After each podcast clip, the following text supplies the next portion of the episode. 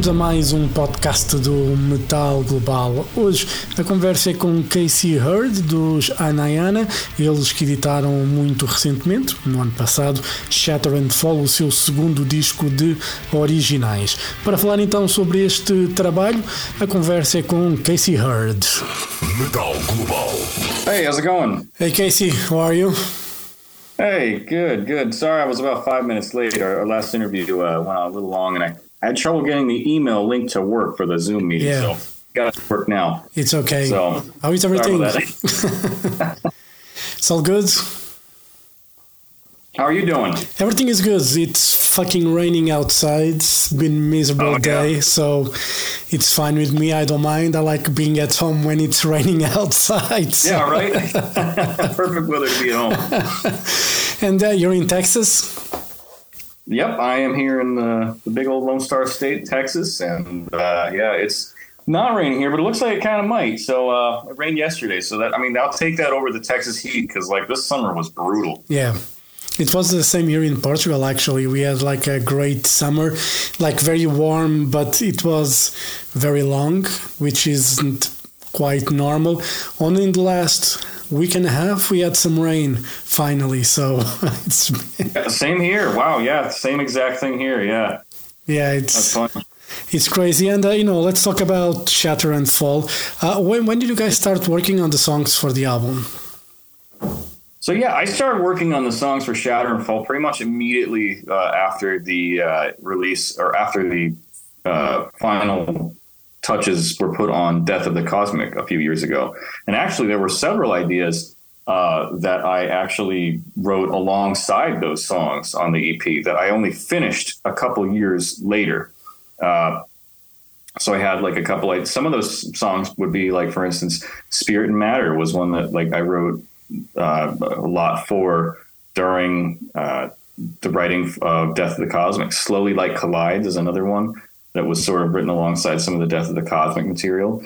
Um, and honestly, uh, like there's a little bit of old and new on the album as far as that goes. Like there are songs from back then, and there are songs that are honestly we just wrote barely before the recording of uh, the drums for the for the album, like back in 2022. So there's like some of it was like right at the edge, and some of it was like older stuff that I had finished somewhere in between. Yeah. And so yeah, uh, it was a long process, but um, yeah, like I said, uh, a little bit old and new there. Yeah. Do, do you do you keep a lot of um, riffs, you know, ideas from you know in a hard drive, and you go look at them, you know, after um, a year or two or three or whatever? Do you keep those ideas, or when you're writing, if you think the idea is not good, you just trash it? Yeah, there's actually that's funny because like there's actually I tell people like it's true too. It's like eighty to ninety percent of the stuff that I write just ends up not getting used, and it ends up like in a project file on my computer. Uh, I might think, oh, this is not good enough. I mean, I'm really particular about what stuff goes and turns into an actual song for the band. Yeah. Um, there are a ton of there are a ton of songs that like I have finished and made into legit full songs based on just letting the idea sit, and then a couple of years later, being like, oh, I, that idea that I didn't think was good enough, or I didn't really know how to work with.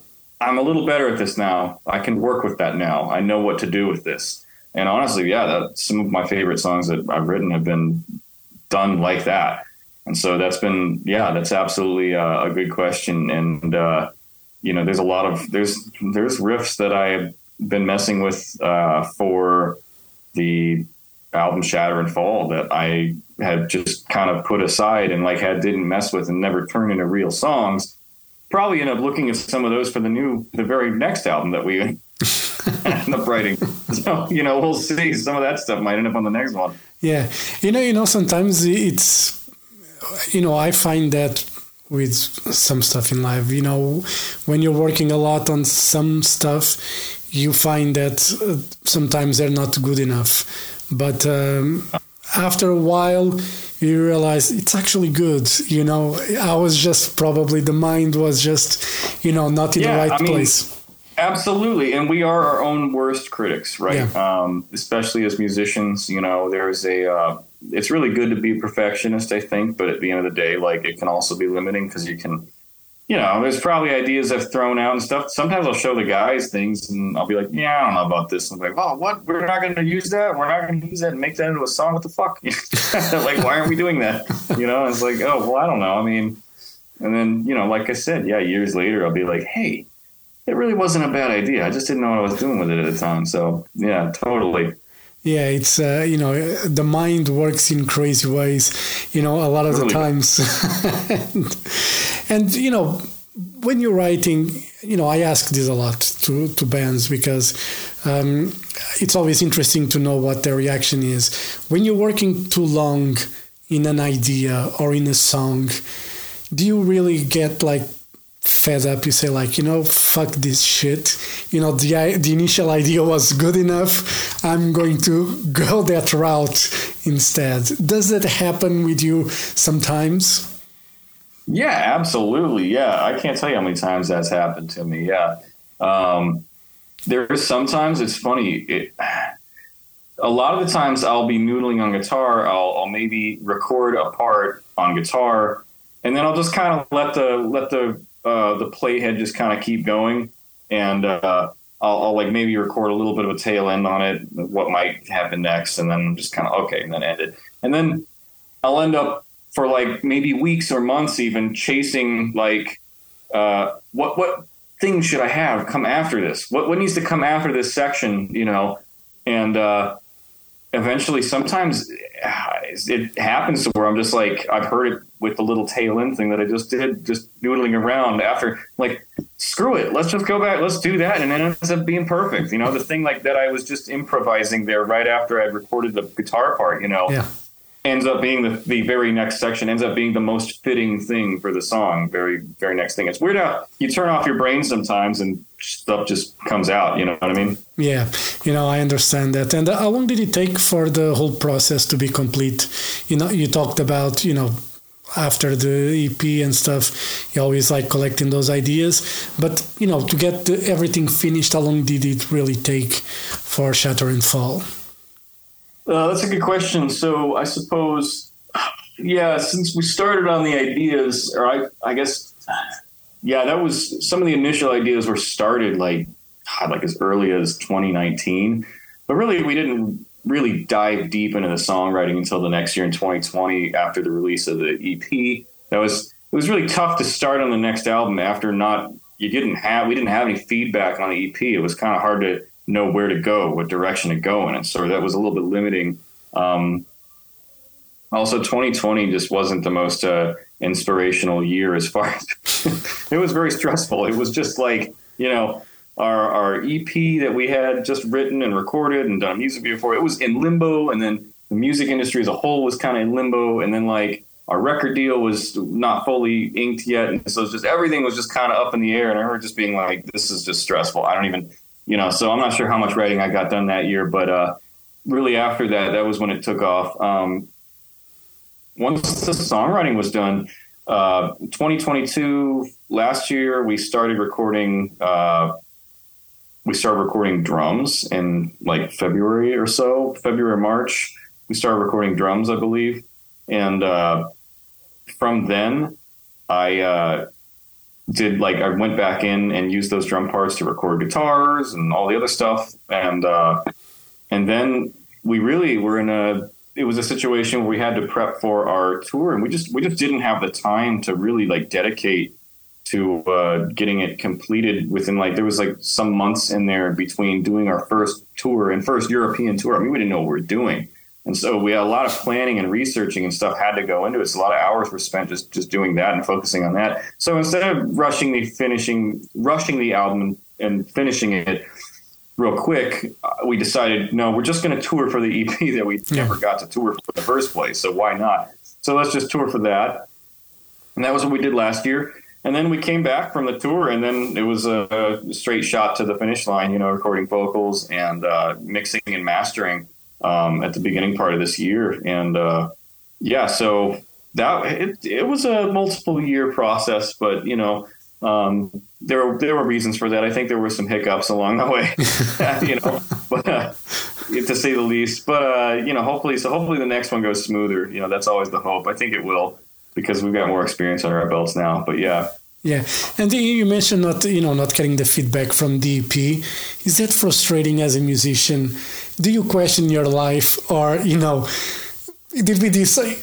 You know, I, I imagine if you put like music out and no one says that goddamn thing, you probably think like, okay, is this really that bad? oh, I, I've been there. Yeah, I mean, fortunately, it was it was more of a case of like just from it being in in limbo. I mean, like in, in limbo, like not getting like no one could review the thing because it hadn't been put out yet at all. And so it was just like, oh, like we're sitting on this material that we think is really cool, really great. It was difficult to move on to like what let's write the next thing. It was difficult to kind of get your head like, okay, to that next chapter because yeah. it's like we weren't even we haven't even put out this thing that we just did, you know? It was just like, oh, like what can we do here? You know, like what am I supposed to do? How what direction am I supposed to move in uh, with the next album? Unfortunately, we did find we did figure out you know where yeah. we needed to go, and there were a lot of you know good ideas that, and it didn't end up being an issue. But that was more of a mental thing than anything. Yeah. You know, it, and it is very frustrating. Honestly, one of the most frustrating things is sitting on material that like you really are passionate about, and then you get sick of it before it even comes out. You know, you get sick of working on it, get sick of hearing it.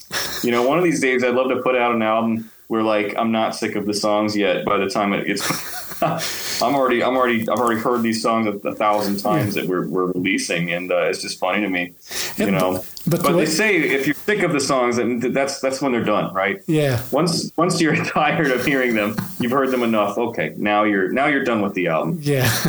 And but we the industry the way it is these days it needs like a lot of time to put an album out.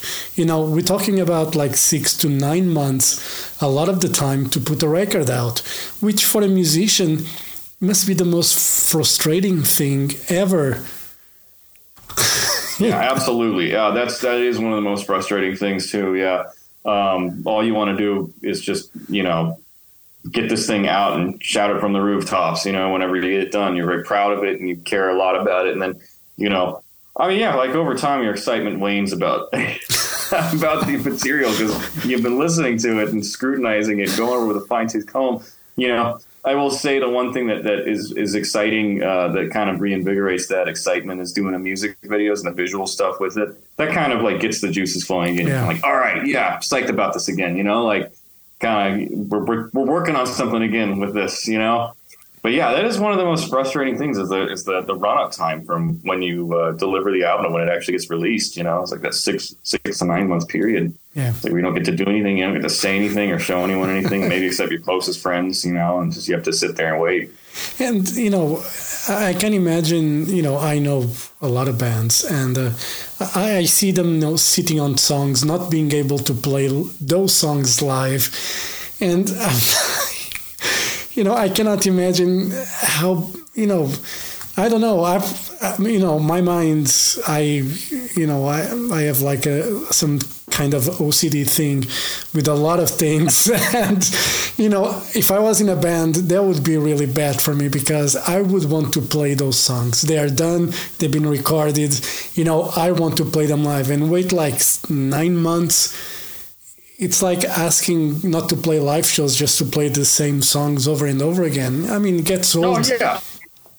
I mean, it's like it's like a it's like a kid on Christmas morning. It's like you just not being able to open the presents. You know what I mean? It's just like it's very the anticipation. When do we get to do this? You know, when do we get to to make something like you know public here? You know, when do we get to show people this stuff? You know, yeah. and so that that is frustrating. It's like especially for us having that EP out for so long. It's just we had new songs, uh, you know, to choose from, new songs in our in our. Uh, uh, repertoire, and uh, we we just kept having to play old songs, and that's very frustrating. It was like, oh, more old songs again. Okay, old songs. Again. Not that our old songs we don't like our old songs. Yeah. We still got songs we love playing, and that's one of the reasons we re-recorded two of our songs from the first uh, demo that I ever put out was because we we like playing them live.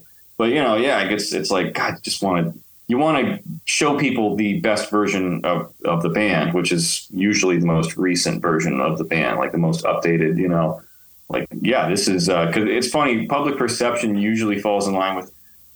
I, I find this to be the case. Is like you know you usually are perceived as your most recent like material. Like that's usually how you perceive. Yeah. You're touring for that stuff, and uh, so if you put out an album like that's that's kind of how people perceive your band is based off of that most recent release. And so it's like if you have that material written, touring for the old stuff still very, Yeah. you know, And you know, at the end of the day, you you, I mean, you have an idea that the songs that you've written and recorded are good. Otherwise, you wouldn't have done it. But to play those songs live, it's when you realize if they're really good and if they really work in a live environment.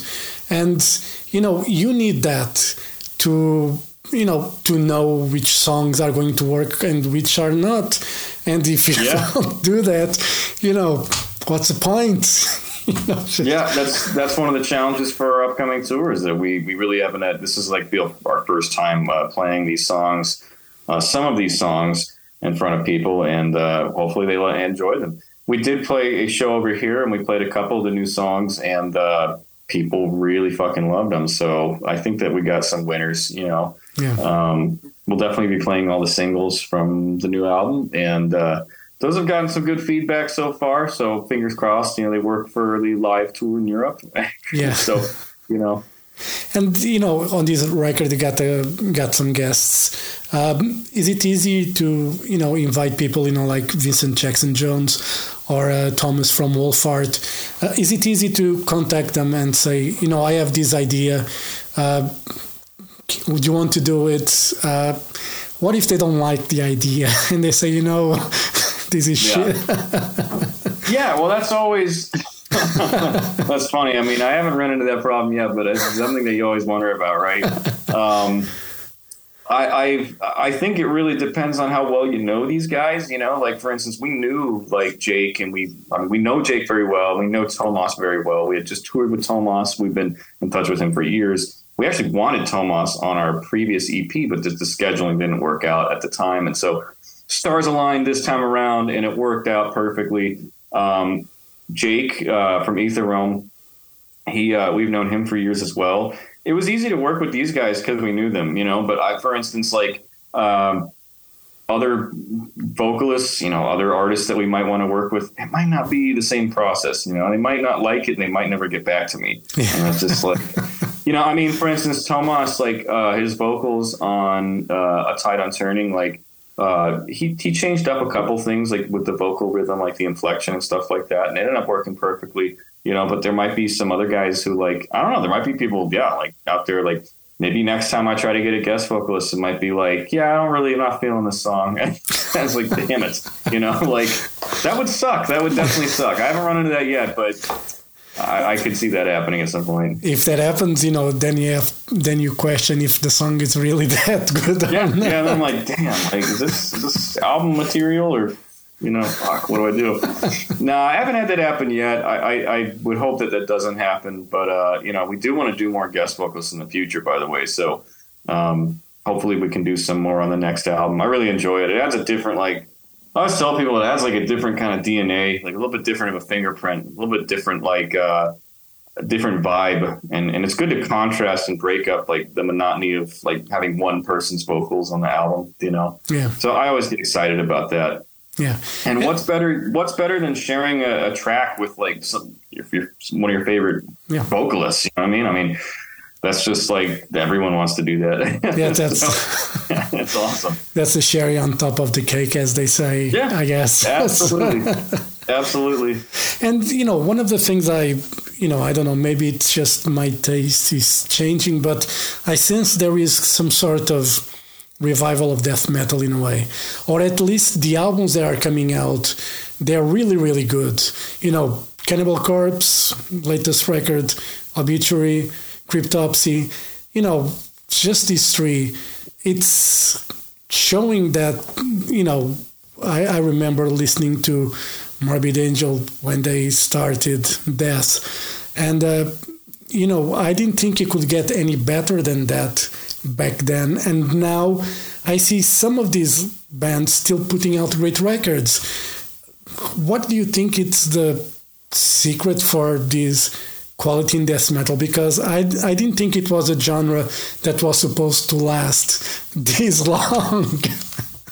well, you know, it's, it's funny you say that. I mean, clearly there's something about it that like taps into the human experience, you know, like because uh, like there's a reason it stuck around, right? I mean, like you said, like you know, it, if you thought it was short lived, I mean, like yeah, there's there's it, it, had more staying power, I suppose, than one would have thought, right? Yeah, you know, and uh, I, I don't know that there's a secret to it other than like really like I don't know, like there's a lot of amazing music out there. There's a lot of things like nowadays, and, and I don't know that this is it, but the fact that like the internet allows so many bands to be discovered, you know, so many like people like you're gonna I feel like you're you're more likely to find the gems out there. There's more likely going to be like more. There's just more material being put out. People yeah. can self-produce now. You know what I mean?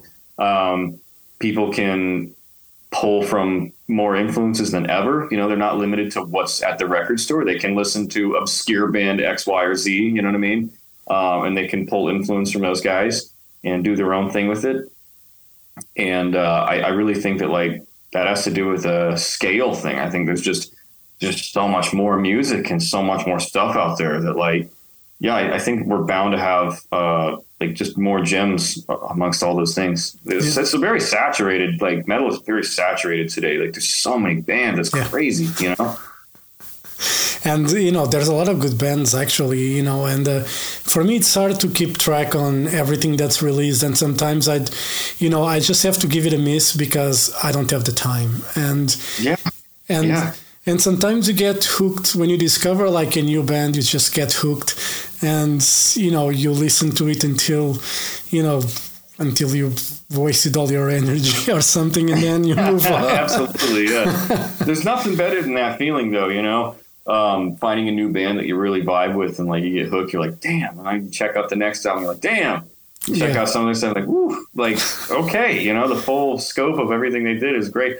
Uh, yeah, that's that's like, it's, like you said though, it can be hard to keep up with album releases. You yeah. know, like I find myself falling. I I I've fallen way behind a lot of the bands that I really enjoy. Like I like people say, "Did you hear their new album?" Like, I haven't. Like I, I, I, haven't been able to. I've been busy. I forgot. You know, I've I'm focused on on this, this, or that. You know, and honestly, yeah, it's like a lot of the time I'm so focused on what I'm doing with uh, the music that I'm writing and making sure that it's up to par that I get like very much absorbed in that, and I, I, I I have like times where like I really don't hear anything and I really don't listen to music, and then like I'll be okay, like for instance, right now is kind of a period of time where like I'm kind of soaking some stuff up. Like I'm listening to other music, and if there's anything he wants to send me, then send it to me. You know, I listen um, because I'm not actively like I'm not I'm not in the thick of of like the very like pivotal points in songwriting and stuff like that. Like it's sort of the beginnings of writing the next album. Yeah. You know. And uh, you know, are you the kind of musician that you tend not to listen to the genre that you play? Not to get influenced or to steal something inadvertently or something. A hundred percent, man. A hundred percent. Yeah, I try to avoid like I try not to like uh, dirty up my palate when I'm really in that in that songwriting mode where I'm really trying to like. Um, I, it's a good thing and a bad thing, you know. Like I don't want to like. I, have learned that like. Uh, I probably do a little too much. Like I probably like really stay a little too focused and like I don't want to hear this until I'm done writing this song. I don't want to mess with, you know, um, because you're always afraid that you're gonna like steal something or you know. But some part of it is just like also just like you'll you'll discover something new or you'll hear something that's so great and you go look at your own stuff and you're like, God, my stuff sucks. like it does. It's this, this other stuff is way better than you know. You get discouraged, and it's like you lose some of that momentum if, yeah. if you ever come. I mean, it doesn't happen all the time, but, but like sometimes you'll hear something really great, and you're just like, God damn. And you're just like, okay, you know, I got to go back to the drawing board. And then you, you kind of get a little bit of, like I said, loss of momentum. And so you don't want that to happen. That can be discouraging. And so, you, you know, sometimes I try to make sure that, like, yeah, I'm only listening to other stuff, or I'm not listening to stuff within the genre too much, or like I only listen to it if I'm really no, I'm not gonna, you know, I mean that stuff. But uh, like you know, that's I think that's honestly some of that is a bad habit too. Some of that's a mental thing, just a bad habit. Probably for me at least. you know, I remember when I used to play guitar back in the day. You know, I remember because I, I worked in the radio for many many years, and uh, you know, one of the things for me was because the radio was more like pop oriented, pop rock and some dance shit, and I remember that if I listened to a lot of pop music, when I would get home and get the guitar, I probably would go more into like a Slayer thrash kind of wanting vibe to play that kind of music. And the other way was if I listened to like a Slayer, Morbid Angel, or something like that, I would end up going to an acoustic route, playing the guitar. Yeah, it was just fucking weird. yeah, you kind of, you kind of like. Uh you want to you, you, get a little fatigued on the one thing and then you want to go to the other and then you get fatigued yeah. on that thing and you just kind of want to you know like yeah i get that for sure man that's funny you know, it's uh, uh, the the brain works like in very strange ways. At least mine sometimes. doesn't it? Yeah, that's something that I always like. I really wish like. I mean, it's kind of funny because, like, for me, like, man, I mean, I mean, the two can be like incorporated in, in at least the genre that I play. Like, uh, sometimes, I mean, I, I tell people, like, you know, sometimes like the beginning of a song, like, for writing for me, it doesn't even start with the distorted guitar. Sometimes it'll start with just like the, the string pads or like the the uh, keyboard stuff and then some clean guitar, like something that's, you know, maybe it doesn't even sound like metal at that point, but then you end up finding a way to turn it into that. But yeah, no, I totally, I, that's interesting what you were saying. it's kind of weird. And, you know, one of the, the things about the band name, uh, I did a search, you know, I Google it like everybody does it these days. yeah. And, you know, the word uh, Han- was like a, a Buddhist word for small path. Uh, yeah. Was that that's where you got the name from for the band? Yeah, that's where I got the name from the band. I really like, honestly, more. I, I like the Sanskrit thing, and I liked how, the context of how it was used in uh, Buddhism. But like, I'm not a Buddhist. I, I, am a spiritual person. You know what I mean? Um, I thought it was a cool concept back in the day. You know, um, I've been asked so many times about the band name and like the pronunciation of the band name that if I if I could probably go back in time, I might I might like name it something different or might name it something in English or whatever, you know, not Sanskrit. But uh, my 18 year old self was just like thought it was the coolest thing or whatever at the time. So you never, I, like I said before, uh, like to other people, like I, I, didn't really think that the project was going to take off a yeah. whole lot. So this was kind of just like a little like a little project of mine, you know, eh, whatever, you know, I just kind of, I kind of just, you know, I didn't center my whole world around it. Uh, basically, I was kind of just like, okay, I'm gonna put this thing out. You know, who knows what what the next thing I'm gonna do is. But then, you know, yeah, it, it ended up being a much bigger thing than I thought it would be. so, I mean, I, I, do still think the band name is cool. I still think that like I, I like the Sanskrit meaning, and I think that uh, I think it's cool. It kind of plays into you know some of my ideas spiritually and stuff like that, and so it, it's I, I still think that we we tie in with it, but uh, we don't we don't make it all we don't make our identity center around yeah. it if that makes sense you know? yeah and you know, there's, there's, a band called europe i mean and I actually talked with Joey a couple weeks ago from Europe. So, and this, I mean, there's bands named all sorts of stuff, right? I mean, like there's a band called ISIS now. You know, yeah. for God's sake. like, oh, that's a four. Like those guys, like they had to, like right when that whole thing was going on, they had to like change their Facebook thing and say ISIS the band. you know, it's like. So yeah, no, it's it's uh it's an interesting thing that happens with yeah. band names sometimes. And, and, and, at least in the logo it's clear and we can read it unlike those black metal bands that you know i, I had the funniest meme it's that uh, forest thing where there's a lot of branches yeah, together like a bundle of sticks yeah. a bundle of twigs and it's like oh what's that black metal band yeah, yeah. or like there's like one with like the leather couch that's like cracking and like it's like what's that band name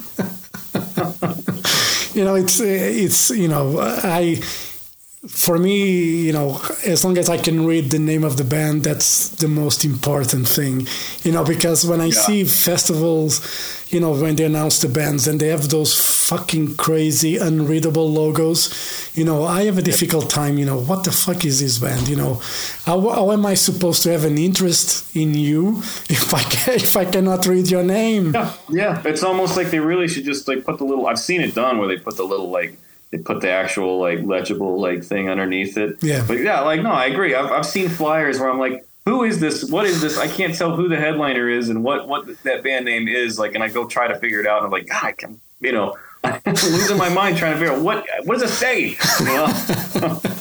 and at the end of the day, you're just like, you know, screw this. I don't want to see you guys, you know. Right. Yeah. And, and honestly, I think it's it's also a genre thing. I mean, Yeah. it's a super popular thing in black. I mean, I guess in the newer kind of death metal and slam stuff, they really like those unlegible, like not non-legible logos. And uh, black metal, that was kind of a thing sometimes, but maybe not as much. You know, the over stylized stuff. I think the kind of metal that we play is like is is sort of like. Um, I don't know. Yeah, it's it's melodic and, and sort of mid paced a lot of the time. We do some faster stuff, some slower stuff, but it's really like you know going with the whole theme of the band. Like having a super spiky and over stylized, crazy logo is probably just not our. It doesn't fit with us. You know what I mean? Yeah. It doesn't fit with what we do. And uh, you know, the album coming out soon. What are you know the plans for next year? Try to tour as much as possible. Do some of the summer festivals as well. What are the plans? That's the goal. I mean, basically, you said it. Like, uh, we have a new booking agent that we have partnered with uh, this year, and for North America, we, we're doing. We're about to do our uh, second European tour without even. We've never toured the United States, never toured North America, which is um, which is cool, but it's also ridiculous at the same time. You know, it, it means no one's taking a chance on us because I've knocked on as many doors as I can. I've really like, you know, uh, I've been trying. So uh, hopefully, crossing our fingers that we get on a North American tour. That's a good big tour next year, and uh, one or two. I mean, we'd love to do it. Hell, we'd love to do it twice if we could. Um, I would love to go to Europe to play festivals. You know, we got to That's another. We got to cross our fingers and, and make some connections for that. And you know, we, we want to get on a booking agency out in Europe, so that's another goal right there. Um, but yeah, just do as much live shows as we can, play as much, and honestly, finish as much stuff for uh, the new album that would, we would be coming out with after this one. And then for Shatter and Fall, really like you'll probably see more. We're going to do some more videos. We're going to do some more promotional stuff for it. Um, yeah, those are kind of some of our plans for next year. All right, cool. Casey, thank you very much for your time. All the best, and uh, well, hopefully we'll see you guys here in Portugal soon. So if Uh, we hope so. We hope on the next tour that we do, that's that's on the bucket list. Portugal would be, you know, uh, we had fun with the Moonspell guys, Yeah. so we'd we'd love to we'd love to uh, go out there and uh, and see Portugal. Yeah, hopefully hopefully next European tour. Cross Yeah. our fingers, we can do some of that sometime again soon too. So, All right. Yeah. Thank you Uh, for having me. thank man. you very much. Have a great day, and uh, you know, hope to see you next year. All right. Thank you. Yeah. Thank you, Casey. you, man. Thank you. Bye.